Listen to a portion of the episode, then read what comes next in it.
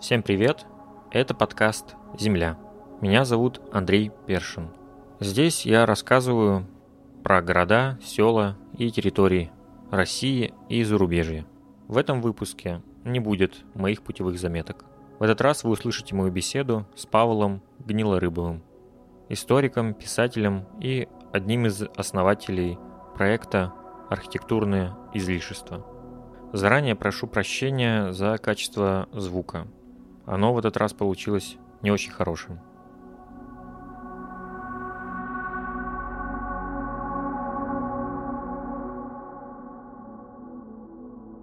Добрый вечер или доброе утро. На пробежке вы или уже в постели. Меня зовут Павел Гнилорыбов. Мне 31 год. И всю сознательную жизнь, сколько себя помню, я интересуюсь архитектурой, изучаю ее, либо защищаю. Вот как э, в христианстве один из главных символов «спаси и сохрани» — это фактически то, чем занимается в современной России градозащитник. Я очень люблю камни, отечественные, зарубежные, любые. Я считаю, что камни являются не меньшими хранителями памяти, чем книги или картины. Я считаю, что архитектура в России очень страшно недооценена уничтожается всеми и нерадивым населением, которое иногда просто не понимает, что творит, и целенаправленно государством. И сегодня мы поговорим о том, как вот конкретный камень, конкретная колонна, конкретный обвалившийся портик может действительно приводить к эмоциональному выгоранию – а если вот что-то восстановлено, наоборот, приводить тебя в благостное состояние духа. В России все больше волонтеров, все больше блогеров, которые занимаются этим направлением, для которых наследие и архитектура — это фактически течение жизни.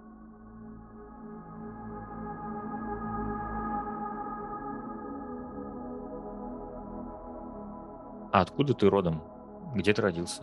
Я родился в очень небольшом поселочке городского типа, который называется Глубокий в Ростовской области. Раньше это была земля донских казаков. Он вырос из э, такой небольшой станции железнодорожной. Там на пике обитало 15 тысяч человек, сейчас там живет э, около 8 тысяч э, человек. И пик медийности — это когда то ли Гарик Харламов, э, то ли кто-то еще вот из Comedy Club просто увидел, знаешь, проезжая в сторону Сочи, стандартный вот этот знак «Я люблю глубокий» и вот трактовал его по-своему. А для меня это вот самое дорогое, ну вот, малая родина.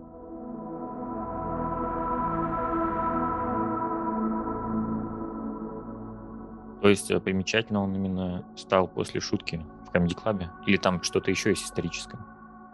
Он стал известен широким массам, наверное. Чаще для людей это просто, знаешь, станция, где даже уже практически поезда не останавливаются. Раньше они там стояли по две минуты, сейчас э, даже этого, кажется, нет, исключительно электрички. Вообще это классный такой медвежий угол, который находится довольно далеко от Ростова-на-Дону, от Волгограда, от Воронежа, от Тамбова, от других центров цивилизации. Для нас самый близкий город, то есть сопредельных прям региональных центров, это Луганск до Луганска меньше сотни километров. А вообще, конечно, предки мои э, пришли на железную дорогу работать. После гражданской войны было очень голодно, и вот железка, которая тогда считалась большевиками чуть ли не военным предприятием, давала вот пресловутую стабильность, на самом деле кусок хлеба. До этого все мои предки в 18-19 веке жили буквально в 20 километрах от э, этой же станции, рядышком. Там до сих пор, э, вот я знаю, кто где похоронен, похоронен, где чей надел был. Это вот несколько хуторов около станицы Калитвенской, около станицы Каменской, вдоль очень красивой речки Северский Донец.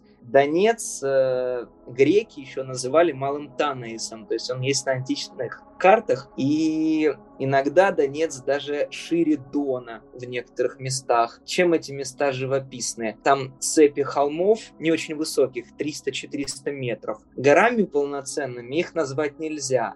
Но наверху, когда пожухла вот уже вся растительность, осенью вызревает шиповник, и ты рвешь эти ягоды, из которых потом делают настойку, вино, просто заваривают с целью там поднять иммунитет. И вот все это тебя чисто ботанически связывает с теми людьми, казаками, которые здесь жили до 17 года.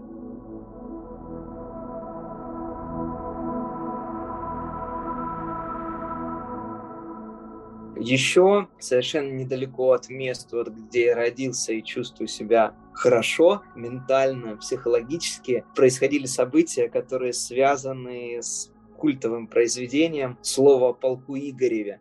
То есть вот буквально берешь в любом переводе, особенно я люблю перевод Заболоцкого, садишься на одной из гор в районе города Белая Калитва, сидишь и читаешь. И вот как будто, знаешь, этой тысячи лет не было. Куча народов прошла, много поколений промчалось, а ты вот в общении с теми людьми и с тем э, диким полем. Там не очень много именно культурных богатств овеществленных. Да, есть прекрасные храмы, корабли, но в основном все именно в живописности самой степи. Узкие балки, ключи, небольшие степные речки. Иногда москвичи и петербуржцы искренне скучают, когда на все это глядят. И обычно нужна какая-нибудь двухчасовая лекция, чтобы они поняли прелести вот этого дикого поля. Ну, вот еще очень давно, в 19 веке, говорили, что история России – это борьба леса со степью. И в этом смысле я, конечно, наверное, кочевой человек, э, степной человек.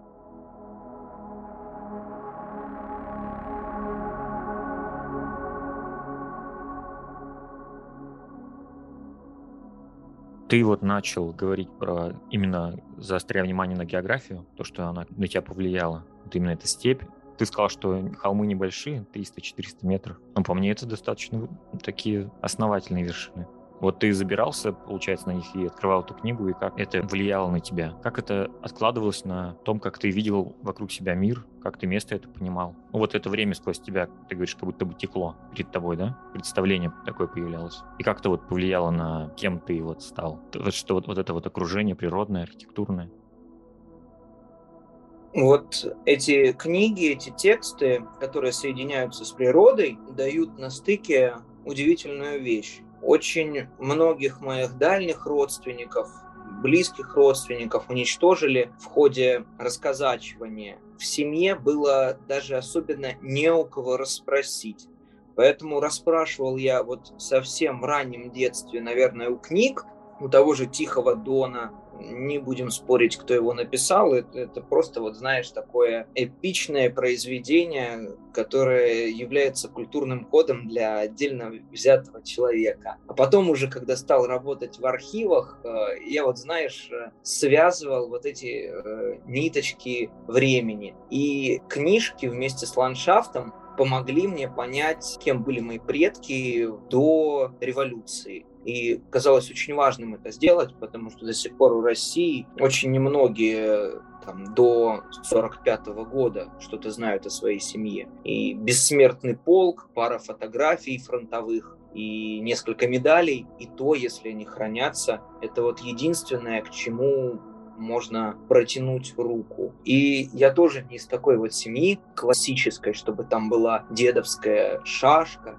Нет, несколько фотографий максимум, и все. А остальное дает природа и вот этот антропогенный географический фактор.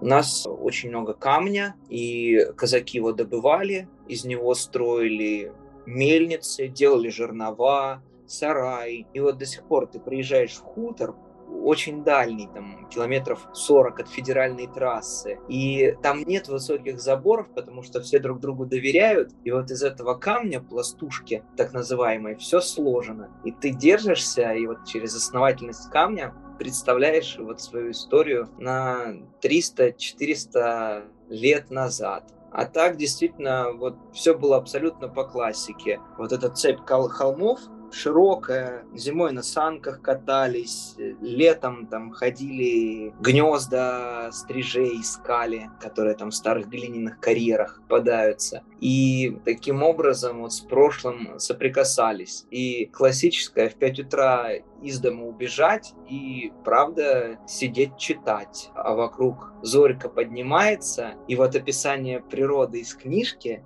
полностью совпадает с теми красками, которые ты наблюдаешь вокруг. Описание рыбалки, описание похода за грибами. Такое впечатление, что как будто ста лет и не минуло.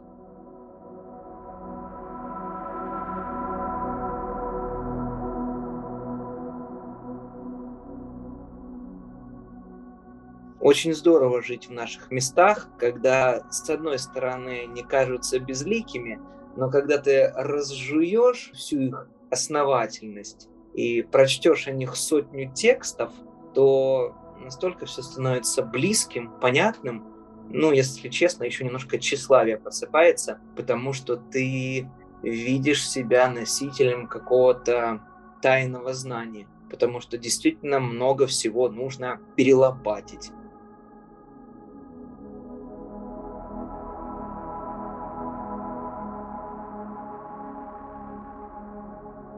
Вот у меня такая довольно специфическая фамилия, но узнаваемая. Вот Гнилорыбовы живут только вот в том районе, в Каменском районе Ростовской области в основном. Ну, понятно, что те, кто переехал, урбанизировался, живут по всей стране, но 80% это вот маленький квадратик 15 на 20 буквально километров. И вот э, один из хуторов даже назывался Гнилорыбов в XIX веке, но потом его переименовали в советское время, сейчас он называется Гусев. Конечно, я хочу, чтобы когда-нибудь через какое-то количество десятилетий ему историческое имя вернулось. Но я думаю, что мне удастся там с местным фермером договориться о том, чтобы, знаешь, просто вот поставить двойную табличку, как это сейчас принято в России в сложных случаях. Официальное название такое-то, а вот в 19 веке он назывался Гнилорыбов. Моим родственникам, да и мне самому в первую очередь, думаю, будет приятно.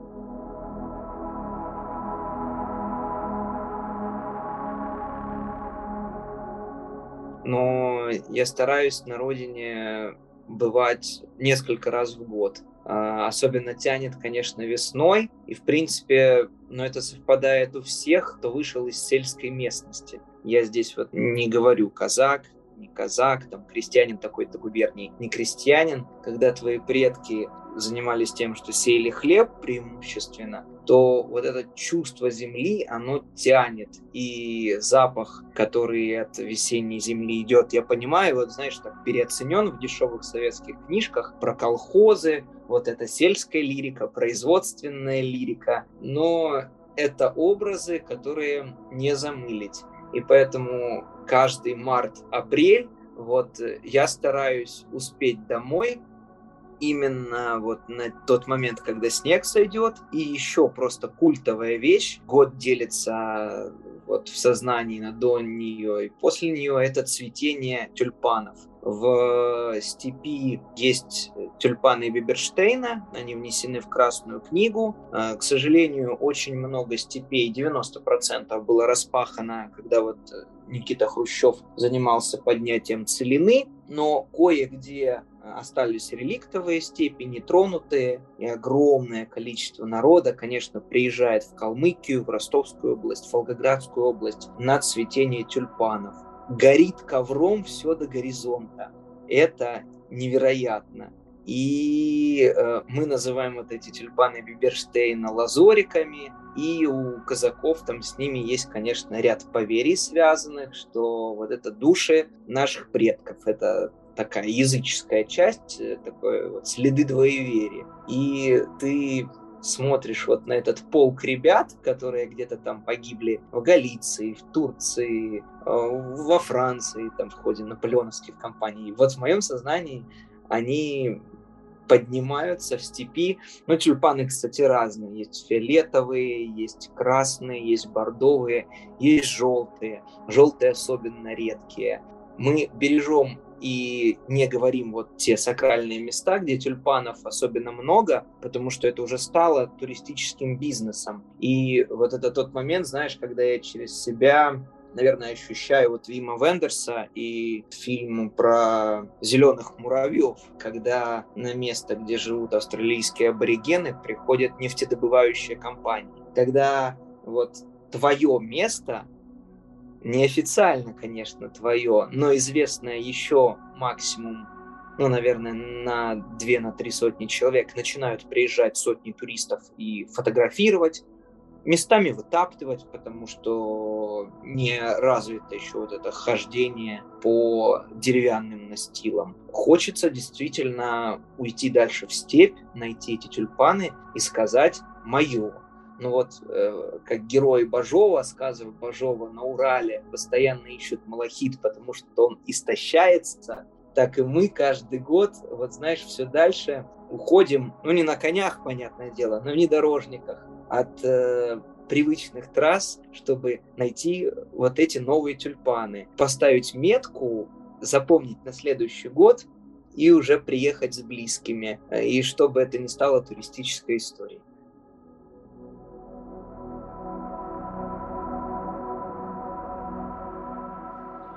Когда ты уже вот начитался, на холмах насиделся, когда еще поезда почаще останавливались, и ты вот сел и уехал. Твой дальнейший жизненный путь в большом городе, вот именно Москва и студенчество, учеба, какое это на тебя влияние оказало? Да, я сразу после 11 класса поступил на истфак Московского университета, на истфак МГУ, и живу теперь в Москве-на-Дону. Вот есть какой-то град небесный, в голове, которые, конечно, излишне поэтизирую очень часто.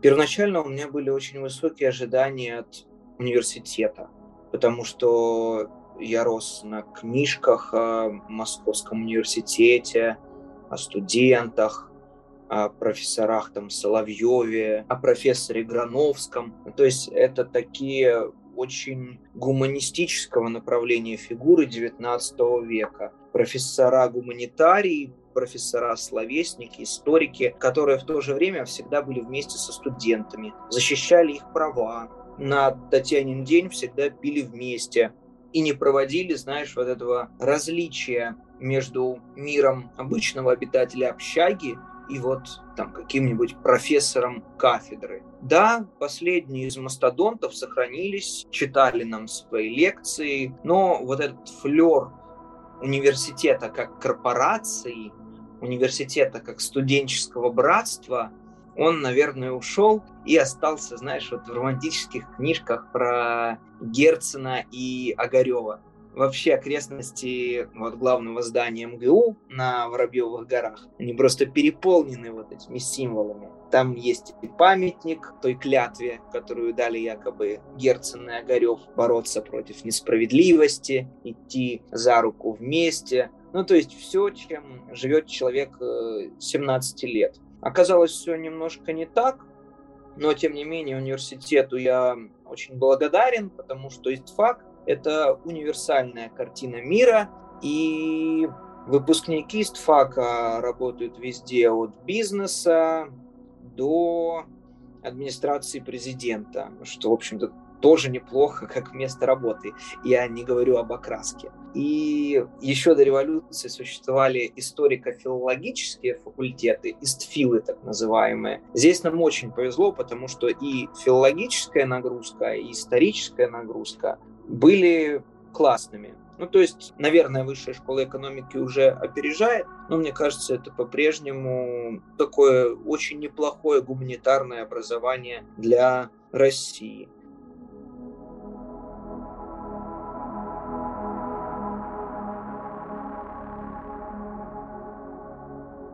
А так еще очень важной школой, в кавычках, стало общежитие. Ведь я до этого, в принципе, друзей имел только по переписке, ну и с теми, конечно, с кем футбол гонял на пустыре. А тут вот целый 16-этажный замок на проспекте Вернадского, который населен людьми, ну, понятно, изрядно пьющими, как и все студенты первых курсов, но которые говорят с тобой на одном языке. И раньше вы встречались вот, действительно только там, три раза в год на каких-нибудь олимпиадах, а здесь вы вместе. И поэтому хочется общих каких-то проектов, поэтому у нас и споры были до 7 утра на исторические темы о том, как нам обустроить Россию. И у нас даже была рэп-группа, она называлась «Гильгамеш». Мы читали рэпчик на самые разные исторические темы, начиная от адмирала Колчака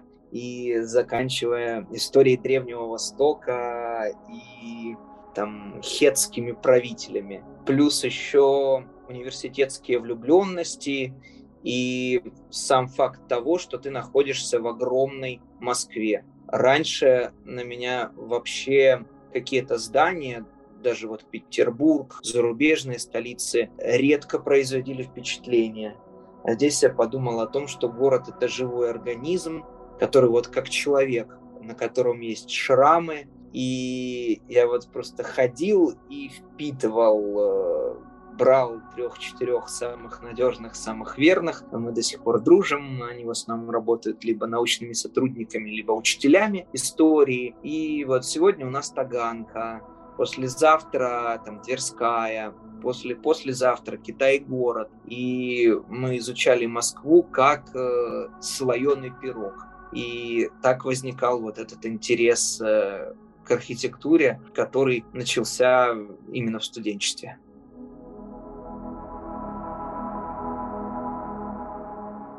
Но вот эта аналогия со шрамами мне тоже очень кажется похожей и хорошей, потому что мне тоже всегда казалось, что в Москве эти проспекты и современные, и советские, это похоже очень на шрам на теле города такие. А вот э, после вот универа и студенчества, как вот ты сейчас оказался на том месте, на котором ты находишься? чему вот ты сейчас пришел? Вот именно про это ремесло. В 2011 году в России начались события, которые резко заставили интересоваться всем тем, что творится вокруг. Не сказать, что я совсем забросил студенчество, но даже рефераты, даже там курсач э, и начало диплома я писал на акции «Окупая Бай», которая была в Москве в мае 2012 года. И мне нравилось вот это смешение, вот эти постоянные споры левых э, с либералами, с правыми, которые тогда были еще не такими интеллектуальными, как сейчас. И вот я чувствовал, что это и есть настоящий воздух города, вот под булыжниками пляж. После того, как я резко заинтересовался политикой, мы стали встречаться с э, Верой Кичановой, которая тогда избралась муниципальным депутатом от Южного Тушина. Наша свадьба, здесь я делаю фейспалм, была очень медийной, в кавычках. Твиттер тогда взрывался. Для меня это было очень тяжело, потому что я был человеком абсолютно никому неизвестным, который тогда разве что выпустил только полторы статьи, но еще в свое время я был э, по юности 16 лет в молодой гвардии Единой России, и это тоже припоминают, и вот это так очень резко мешалось, и понятно, что именно город, э, именно Москва сделала меня человеком свободолюбивым, незашоренным, который го- готов выслушивать разные мнения. Как есть здания разных стилей, так и есть люди, которые никогда не сойдутся, но на одной улице вот будут стоять рядышком, лицом к лицу.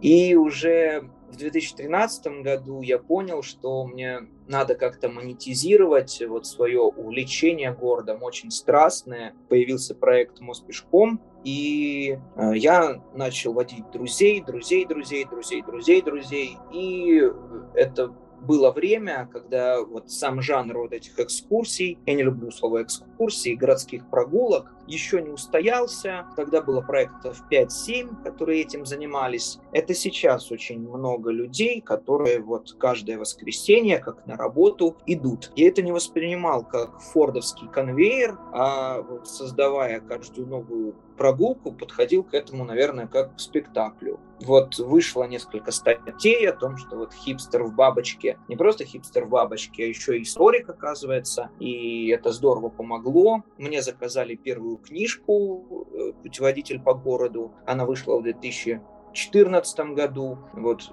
были как раз крымские события, а мне надо было книжку сдавать. И я вот левым глазом смотрел там в Твиттер, что творится, а правым глазом пытался сконцентрироваться все-таки на событиях 17-18 века а не 2014 года. И с тех пор вектор определен. Я читаю лекции о городе, об исторической урбанистике, о том, как росли, богатели, беднели, исчезали российские города. Книжек выпустил уже 11 штук. И, наверное, сейчас мне интересна не только вся Москва, ну и Россия целиком. Э, стараюсь ездить и выступать я от Калининграда до Дальнего Востока. Логичный вопрос, наверное, про зарубежье, но Россия, мне кажется, настолько огромной цивилизацией, что, боюсь, только на нее вот семь кошачьих жизней ведет, чтобы все посмотреть, все объехать и, главное, осмыслить. Потому что увиденное осмысленному пока еще не равняется.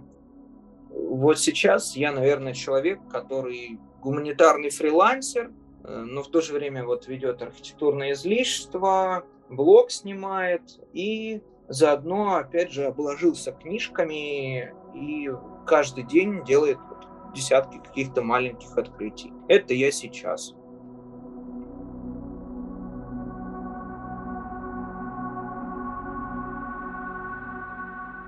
Ты, я так понял, сконцентрирован именно на России. Ты действительно, я смотрел YouTube канал, у вас появился он, помню, не так давно, да, по-моему. Я вел к тому, что я смотрел на YouTube у вас про Чебоксары, про Киров, но, по-моему, вот про юг России я не особо там видел видео.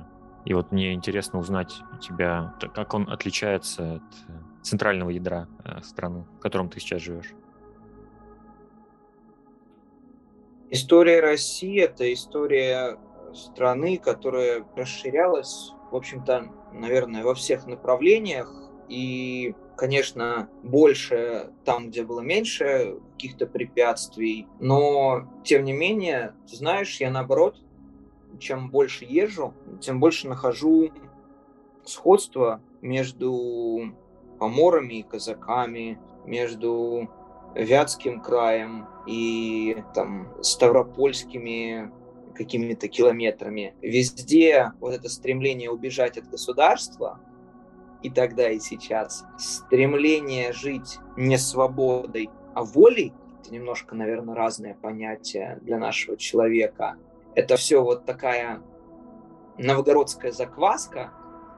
Я не скажу, что она республиканская прям совсем, но вот во всех регионах, которые за центральной Россией более-менее находятся, очень любят подчеркивать и трижды говорить, вы находитесь на территории, на которой не было крепостного права.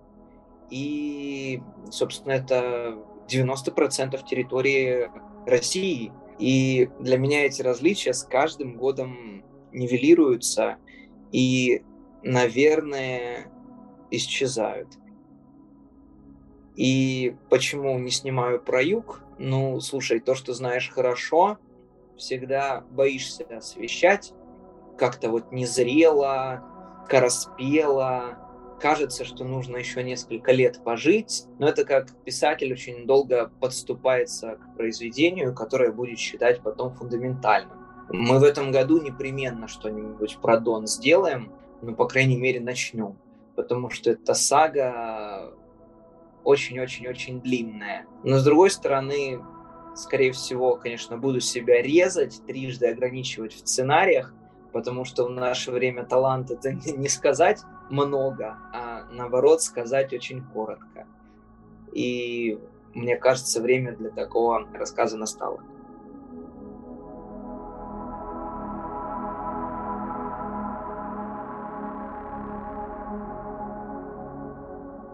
Полностью согласен про краткость. Тоже сам так считаю и пытаюсь сделать.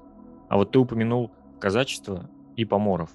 Но мне кажется, они еще объединяются тем, что и, и те, и другие фактически исчезли. Вот казачество живо оно вообще сейчас? По крайней мере, в тебе, может быть. Казак должен жить на земле, видеть звезды, что в Москве невозможно, и асфальтовый казак. Ну, в том смысле, чтобы там заглядывать, не заглядывать, ходить в церковь, носить цветы каким-то важным, значимым персонам. Я кладбище, конечно, имею в виду. Это есть. Но живой органической связи, конечно, у большинства казаков, которые живут вахтой там где-нибудь в российских городах, естественно, нет. Но, несмотря на вот 70 э, лет такого перманентного сначала уничтожения, потом забвения, остались чудесные уголки, где казачество вот именно не прерывалось.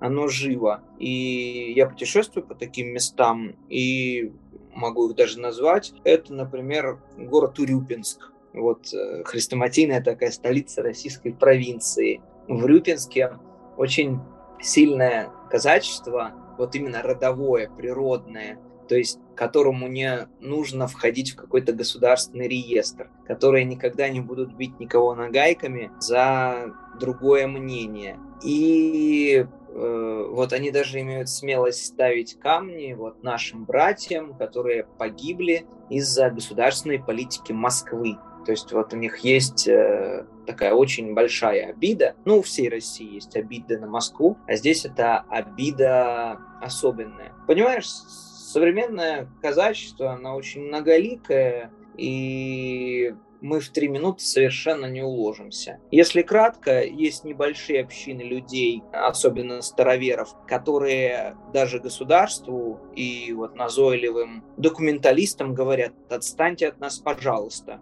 Вот это желание охранять свой уклад, жить такой вечной Агафией Лыковой где-то там на опушке леса, ну, в данном случае в степи, конечно. А есть люди вот э, ряженые, которые патрули играют, которые зарплату получают, хотя весьма небольшую, там в Краснодарском крае и в Ростовской области, которые вот эти дружины составляют. Я не чувствую с ними никакой связи. Они абсолютно другие, они абсолютно чужие. Да, конечно, есть такое впечатление, что они вот, позорят имя казачества, что они пытаются его приватизировать э, каким-то образом, но разве что в церкви мы можем пересечься, а так э, редко где я вот именно встречаю вот этих, э, скажем так, прогосударственных казаков. Все мои друзья,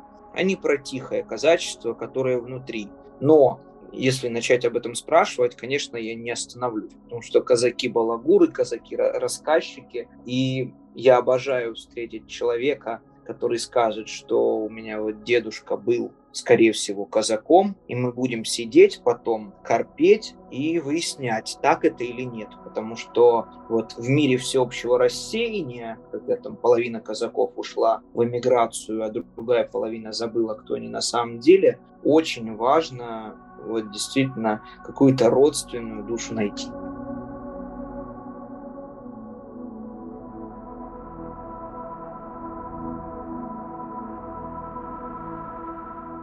Согласен, что тема очень непростая, и вот этот памятник про, как ты сказал, жертв политики Москвы. Да, но здесь Москва вообще равняется государству, Казаки же, они очень страдали в 20 веке и казались, как и многие нации такой небольшой, между молотами и наковальнями. С точки зрения российской истории, у них в, в нынешнее время, мне кажется, непростое положение, потому что они же еще и были большой, большей частью ну, коллаборационистами во время Второй мировой войны. вот эти факты, они придают казачьей атомизации, вот, разделению на отдельные группы еще больше характер, потому что поругаться можно по 146 поводам. Вообще э, отношение казаков с государством – это отчасти стокгольмский синдром, отчасти желание, конечно, убежать. Потому что государство держало казаков всегда на коротком поводке, казаки получали за службу царю очень большие земельные наделы, поэтому никогда остро земельный вопрос не стоял. И вот славой вот такой армейской, военной казаки себя покрыли тоже во времена Российской империи, в ходе там наполеоновской кампании, там во время Семилетней войны. А 20 век действительно всех э, располовинил, не располовинил даже, это очень просто на красных и белых распасться, на 15 частей, на 20 частей. Вот э, есть, знаешь, такой каноничный жанр, плач по Сен-Женевьев-де-Буа, ну, когда советский человек впервые оказывается на кладбище русских иммигрантов в Париже. А вот самое большое казачье кладбище находится в Соединенных Штатах, там около 7 тысяч человек лежат. И я в этом смысле абсолютный толкиенист. То есть, где дорогие могилы, не всегда понятно. А, ближайшие родственники, ну, в общем, не являются носителями той информации, которой ты, возможно, хотел от них получить. И поэтому все, что есть, это огромный корпус текстов, фотографий, дневников. И всякий раз, когда ты находишь новую фотографию, которая связана с твоими предками, конечно, радуешься, а, потому что это еще один мостик такой перекинутый. Во многом мы изобретаем сами себя заново потому что настолько вот все, знаешь, вспахали и срубили на корню.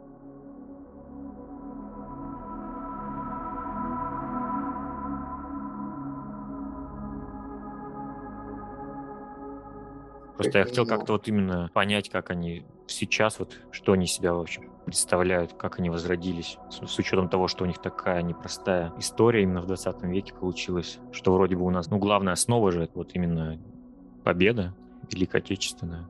А они там присутствуют не, в немножко в другой, с другой стороны. Но да. это, наверное, получится какая-то политическая у нас беседа, ведь не нужен, наверное. Это.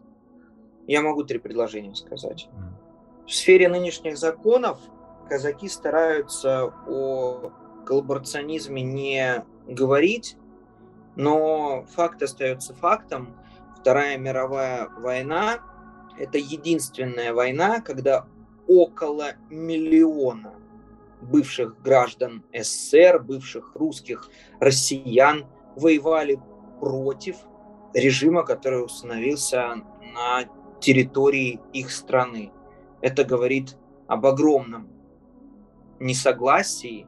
В Первую мировую войну русские против русских, подданные Российской империи против подданных Российской империи, не воевали. Но казаки об этом говорят тихонько сейчас, Многие, как ты понимаешь, существуют на систему президентских грантов, и поэтому берут какие-нибудь патриотические стороны истории, выпячивают их излишне, и за счет этого кормятся много-много лет. Но вот эта недоговоренность, которая сейчас еще и законом карается, никуда совершенно не уходит.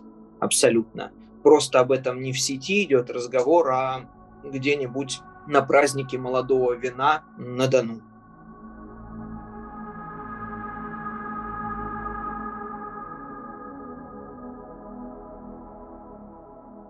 Да, получается, что ну, твои цифры и все это выглядит, конечно, как продолжение гражданской войны.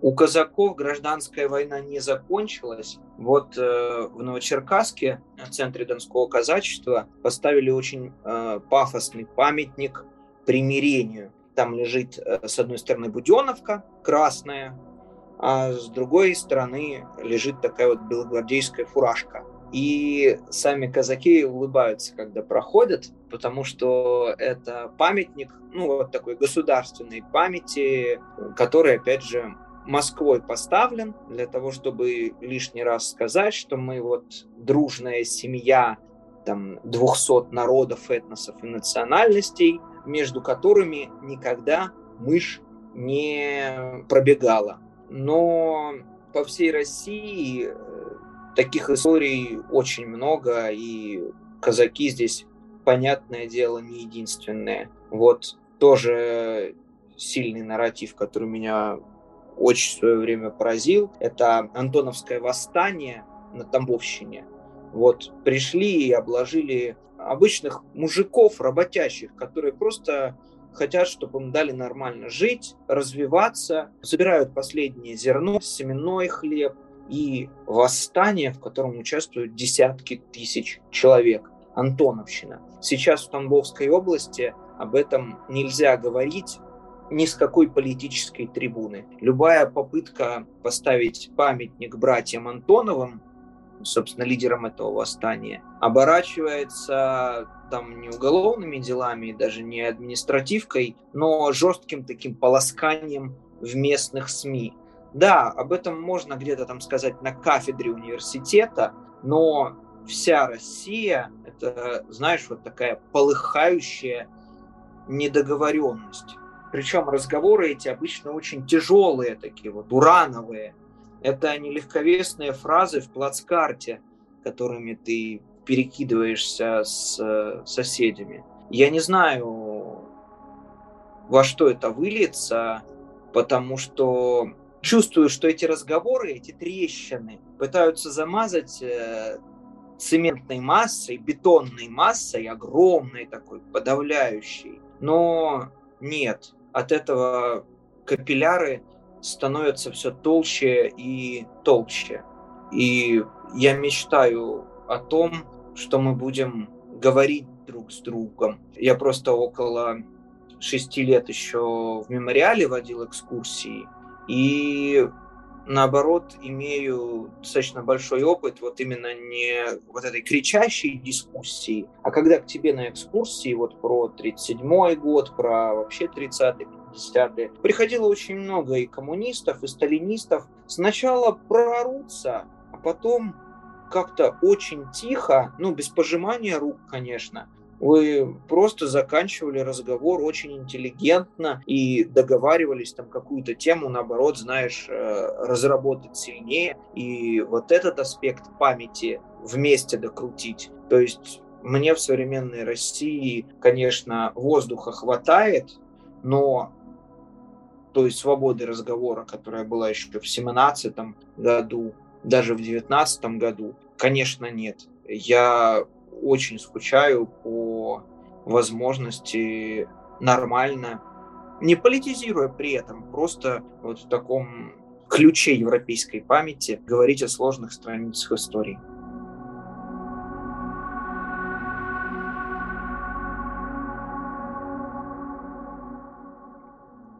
Очень поддерживаю. Тоже хочется такого очень сильно. Ну и вообще слушать такое хотя бы хочется. Мы вот э, с тобой вот сейчас прошлое говорили, такое тяжелое, не очень приятное. А вот недалекое прошлое, вот 2014 год, ты упоминал уже. А близость Украины, вот оно не только сейчас, а вот когда ты рос там и жил, как ощущалась близость Украины, ее влияние, соседство? Близость Украины вот в приграничных регионах, Белгород, э, там, Ростовская область, э, чувствуется во многом хохлы, э, ну вот за то, что Facebook банит, э, для нас не ругательное слово. Казаки и хохлы – это вот две субстанции, которые всегда жили рядом, соприкасались. И у моего деда была любимая поговорка в отношении такого же деда-украинца, который жил рядом, хохол мазнится, давай дразниться. То есть вот э, давай на словах немножечко друг друга позадеваем. То есть, понимаешь, это такое вот балагурство ироничное, которое не задевает человека. Я даже, наоборот, иногда рад вот полаяться с соседями. Понятно, что, может быть, э, современные западные модели не очень на это ложатся. Но в детстве я смотрел только украинские каналы, потому что э, русскоязычные практически не ловили. И очень долго было южное Г, вот это гэканье фрикативное, оно ушло, кажется, только в курсе на втором. И то сейчас вот я когда приезжаю домой, наверное, на третий день уже опять э, возвращаюсь к этому привычному, абсолютно степному гэканью. Могу сказать, что мы ничего не делили, и границу в 91 году, правда, вот провели не то что по телам, а по населенным пунктам. Очень много приграничных территорий, где там, я не знаю, государственная граница по огороду прошла. Вот реальные примеры могу привести. И, конечно, все, что продолжается с 2014 года, это разделенные семьи, разделенные территории, разделенные судьбы. Вообще, конечно, это добрососедство оно было очень мирным при Кучме, при вот, э, Януковиче в 2000-е годы. Мы очень радовались, например, что в соседнем Донецке украинцы в 2012 году там евро принимали, то, что вот Донецк э, это такой вот будет современный миллионник, э, ну, как миллионник воспринимается, там, с высокими домами, с э, бизнес-центрами, ну, такой достаточно типологизированный, сейчас уже кажущийся неправильным, но тем не менее образ. И все это рассыпалось в не в один миг, конечно, но тем не менее, э, вот это вот русско-украинское пограничье до 2014 года, наоборот, знаешь, был таким контрабандным. То есть вот э, у меня из детства воспоминания практически каждый месяц новость о том, что там тонну сигарет, э, три тонны солярки. Постоянно у нас пограничники искали вот в нашем районе врезки незаконные. То есть когда по дну реки вот э, реально проводишь трубопровод, и там с украинской или с российской стороны приезжает цистерна, все, бензин э, или там керосин, что там еще из нефтепродуктов, а оказалось на другой стороне границы. И тут вот классическое, хочется, чтобы все вернулось, но этого, наверное, не вернуть. Остается только вспоминать, я только вчера, листая железнодорожные блоги, горько усмехнулся, когда увидел сообщение за 2011 год, что скоростное сообщение Москва-Киев сократится до 4 часов. Сейчас это э, сложнейший э, квест. Да, помню еще там вот у вас как раз приграничье в вашем южном. Когда ты едешь по России, ты не мог не проехать по части Украины. Там железная дорога по ней проходила. То есть было все очень переплетено, помню. Да, э, когда едешь, неожиданно начинают принимать украинские операторы, и я знал, что приближается Родина, когда приходит смс вы находитесь в сети Киевстар. И с тех пор, конечно, чтобы по территории Украины не проходило, там к концу десятых годов построили обходную ветку, так что сейчас уже таких казусов э, в нынешней Российской Федерации не наблюдается.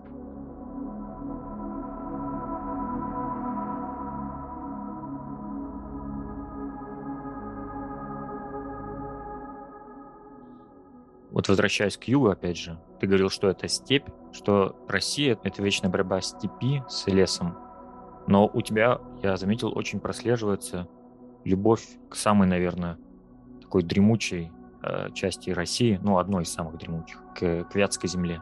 Можешь ли ты объяснить, как э, два таких разных полюса у одной страны тобой одинаково любимы? Ну, человек же может э, любить музыку на 10 языках или любить, э, там, не знаю, очень разные кухни по происхождению своему. Для меня это разные полюсы одного явления. Для меня Вятка — это глухомань, наполненная интересностями. То есть Вятка — очень непонятная вещь. Ее не отнесешь ни к Поволжью, ни к Уралу, ни к русскому северу. Она вот постоянно даже для Росстата, даже для Натальи Зубаревич стоит особняком. Вот экономические географы даже вот выделяют Волговятский район. То есть Вятка — это такая потрясающая область, которую можно исследовать бесконечно. У меня оттуда невероятное количество друзей. Ну, как-то так сложилось, что этот регион я правда люблю больше остальных после малой родины. Вятка — это место, где вот смешались русские, удмурты, там представители марийской культуры. При этом там вот свой стиль, вот эта вятская барокко знаменитая, церкви корабли, там огромное количество маленьких речек и вот прям архангельские зимы, но при этом не такие холодные. И там не так много гнуса летом, как в более, наверное, северных областях. Э, Вятка очень сильно недооценена, и мне очень обидно, когда ее сводят э, к пословице «вятские ребята хватские», вятскому квасу, братьям Васнецовым и дынковской игрушке. Эта территория может очень многое России сказать. Кроме того, я был и, наверное, остаюсь поклонником э, Никиты Белых. Мне нравится, когда интеллигентный человек становится во главе региона. И это было что-то ну, невероятное по открытости для своего времени, когда человек э, ведет ЖЖ, состоял в Союзе правых сил, ну, при этом, понятно, вот, разменяли политические карты так, что он стал губернатором Кировской области, и ты каждый день следишь за его мыслями, шагами. Ведь чаще всего у нас власть, она молчалива. Она вот этими белыми домами, этими вахтерами отгородилась и все губернаторы ведут прилизанные одинаковые аккаунты про открытие нового производства и там, поздравления с днем работников лесной охраны или сельского хозяйства. Вот э, знаешь, такие губернаторы,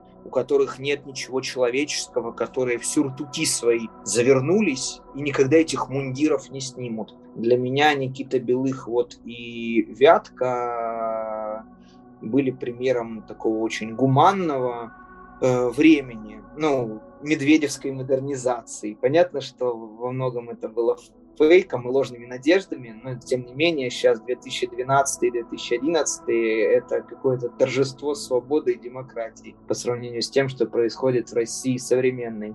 А еще глава Вятки был историком, и, собственно, Никита Белых написал классную книжку про Вятлак, про вот тот островок ГУЛАГа, который был на его подведомственной территории. Слушай, очень редко москвич вот так вот влюбляется в регион, в который приезжает. Поэтому я тоже, вот, наверное, Вятку очень люблю как край сильный, но в то же время очень талантливый, невероятно даровитый.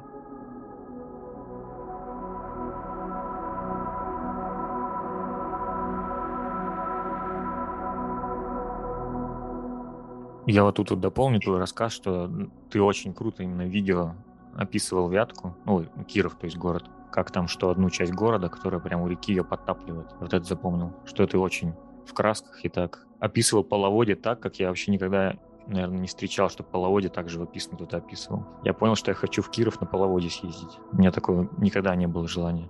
Вот. А второе, то, что я тоже считаю, что Северная Удмуртия, что, ну, я вот сам, я из Северной Удмуртии, я считаю, что это культурное такое продолжение ветки. Ну, лично по моим ощущениям. Ну, а третье про глав. То, что, да, ты прав, что у них очень странные, ну, у некоторых очень странные диалоги с публикой посредством сети. И, и многие публикации глав регионов похожи, кстати, очень на э, контент вашего телеграм-канала, где что в деревне была такая больница, стала такая, и фотка и до, и после. И обычно это походит вот на контент вашего телеграм-канала, где одно здание было, в нем было что-то, какой-то налет истории, и потом оно просто такое синим, закрыто синим сайдингом и профнастилом. Да, вот мы живем во время, когда все в России, церкви, больницы, школы постепенно покрываются вот этим синим сайдингом. Еще год назад, знаешь, я бы назвал его дешевым, вонючим, там и еще какие-то эпитеты. Но ведь даже сайдинг стал чрезвычайно дорогим последний год. Поэтому вот это десятилетие для российской архитектуры, оно, конечно, не потерянное, но очень много всего будет дремать как раз под синим сайдингом, пока мы не придем и не начнем его сдирать. И здесь хочется, конечно, сказать, что не все еще потеряно, потому что и лепнина, и там какие-то детали вот эти вот интересные могут сохраняться и дореволюционные газеты, вот как раз под всеми этими материалами из строительных магазинов нулевых и десятых. Да, это, это, конечно, тема еще на час, потому что у меня, у меня вот э, в районе, в Удмуртии моем, в райцентре и вообще по всем деревням стали реновировать мемориалы военные. И это, конечно, это еще печальнее, чем сайдинг. Прогресс придумал какой-то новый материал. Это как стекло, оно такое блестящее, как мрамор, что ли, не знаю. А сейчас у нас все военные мемориалы, они блестят, как, э, как 3D-рендеры затронул очень классную тему прямо для целого исследования. Действительно была вот эта, знаешь, брежневская такая традиция. Мемориал, вечный огонь, солдат, покрашенный серебрянкой. Но в этом было и народное, что-то такое низовое, потому что люди привыкли и приходили туда поминать, вспоминать, цветы носили по 50, по 60 лет. А вот эта новая кампания реновации мемориалов, она только началась. И я думаю, абсолютно все вот эти сельские памятники будут заменены в ближайшие годы. И скоро мы за простым каким-нибудь вот Алешенькой, который стоит э, в плащ-палатке с автоматом ППШ, будем просто охотиться. И вот он реально останется вот на всю Россию где-нибудь один в далекой северной Удмуртии. Вот этот памятник нетронутый. Вот и я хочу сказать, что нет, у меня в районе в соседних деревнях эта реновация прошла уже в каждой деревне. Это выглядит очень странно. То есть ты приезжаешь в деревню, где почти нет дорог, где почти все уже покинули дома. Пустой, тихой, безжизненной, но посреди этой деревни стоит просто яркий такой восстановленный мемориал, блестящий, очень необычное зрелище.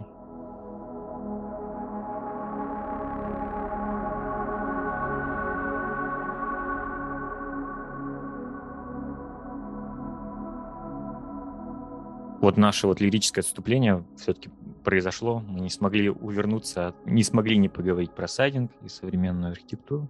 Но вот я хочу тебя спросить, вот мы с тобой из, как бы, получается, как ты сказал, такие станции, которые все проезжают, поезда. Ну, стоят там, может, минуту-две. Что у тебя, что у меня такой поселок. Но вот даже когда мы их покидаем, они все равно продолжают оказывать на нас какое-то влияние. И вот как ты думаешь, какое? Я сам много раз задавался этим вопросом.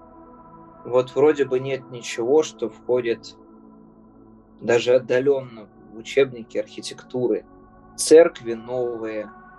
Но, с другой стороны, я вот э, недельку провел перед Новым годом, включая новогодние праздники дома, и понимал, что ландшафт полностью за 10 лет изменился. Что нет мостика деревянного через ручей, который служил 50 лет до этого. Что засох родник, из которого мой дед набирал воду, что потихоньку захламляется кладбище, где вроде бы, ну не такие древние прям могилы дореволюционных нет, но я ходил по нему вот как по таким же американским герой сериалов, вот там, где могилы 30-х, 40-х годов. Э, да, это была своеобразная очень эстетика ебеней, и у тебя, и у меня – отчасти позднесоветская, отчасти, наверное, раннероссийская, с вот этими магазинами, коммерческими ларьками, которые, мне кажется, везде одинаковые, автобусными остановками, где можно было даже найти там какие-то следы мозаик.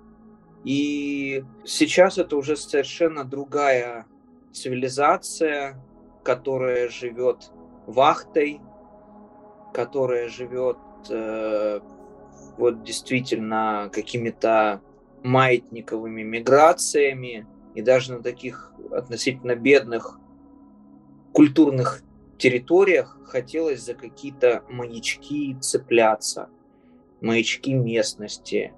Вот огонь, который горит посреди снежной ночи, это все равно огонь, и ты идешь на него. И если вот погаснут наши с тобой родные места, мы значительной части себя лишимся.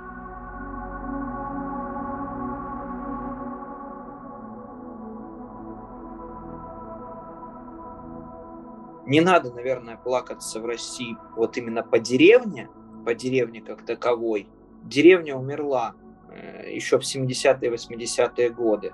Сейчас кто там, я не знаю, занимается проектами там, про заброшенную Россию, это уже сталкеры, которые идут второй когортой за писателями-деревенщиками. Сейчас самая большая опасность, как мне кажется, это вот э, то, что полностью уйдут люди из малых городов и из поселков городского типа, которые фактически тоже небольшие города. Вот есть же города там на севере, в Архангельской области, где 3000 человек, 5000 человек, а им иногда по 800 лет, по 600 лет, по 1000. И вот есть очень такой дурацкий термин в современной урбанистике – управляемое сжатие.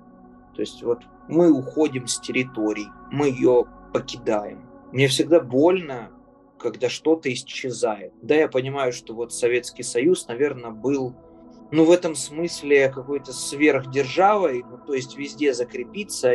Я понимаю, что из Норильска, из Воркуты, там, из Магадана люди будут уезжать но Россия настолько классная, сложная, многообразная, интересная, что вот попытки ее вот в эти в 20 миллионников впихнуть, они обречены на провал. И я молюсь на энтузиастов и, кстати, может, на нас с тобой, повзрослевших, уже и переосмысливших, э, которые вот возьмутся за те территории, может, даже за дом какой-то отдельный, которые нам дали жизнь. Вот вчера на «Медузе» вышел потрясающий материал про людей, которые не строят наполеоновские планы, а берут конкретную усадьбу, конкретный деревенский дом, и для них это жизнь.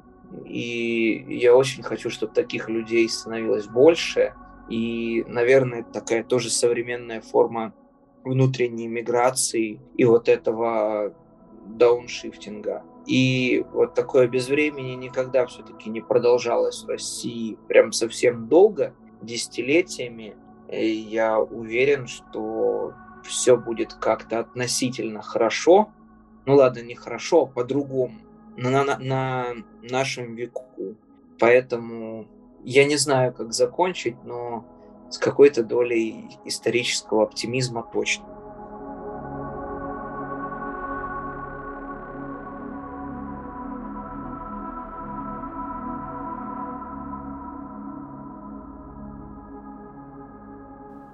На этом наша беседа с Павлом подходит к концу.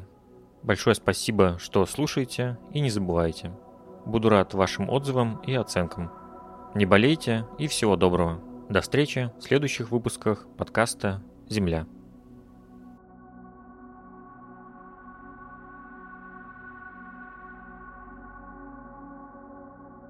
Ну, у вас на архитектурных излишествах логотип же, этот Екатеринбургский конструктивизм, да, ну с этой башней вообще все хорошо. Фонд Фрэнка Гэри, известного американского архитектора, на нее еще давненько дал приличные деньги. Ну, слушай, 90% хороших реставраций идет э, не на российские деньги в этой стране. Ну, будем надеяться на лучшее. У меня, кстати, есть эта фотография моей, как сказать, сестры бабушки на фоне этой башни, очень старая. Там еще даже города Ничего нет. себе. Личных э, архивов. Буду рад, да, буду рад опубликовать как личную историю. Тем более, что у нас вайбы с тобой очень близкие в этом смысле. Да, там как раз еще и история очень трагичная. Ой, э, в, в смысле родственников или Да, всей этой семьи. Там целая семья на фоне этой башни. Ну, всей этой семьи нет никого. А факт того, что их нет сам, или трагическая какая-то кончина? Ну, да, у меня была, у меня у бабушки была сестра, и ее в 90-е убили, а Ой. муж Муж, по-моему, тоже умер, потом спился, и сын пропал. Короче, не стало всей этой семьи. Она там на фоне этой башни сфотографирована. Но фотография очень хорошая. И они вот вместе с архитектурой как такой, как единственное такое напоминание. Да. Вообще. И, то есть ты так смотришь, осталось. так смотришь, это кажется, ну, милая семейная фотография, ну, очень историческая. Но когда ты вот ты знаешь историю, то, конечно, так щемяще выглядит фотография. Вот когда такое разбивается личное на большие всякие здания, ну, это выглядит как дополнительная память об этих людях, э, очень дорогих тебе.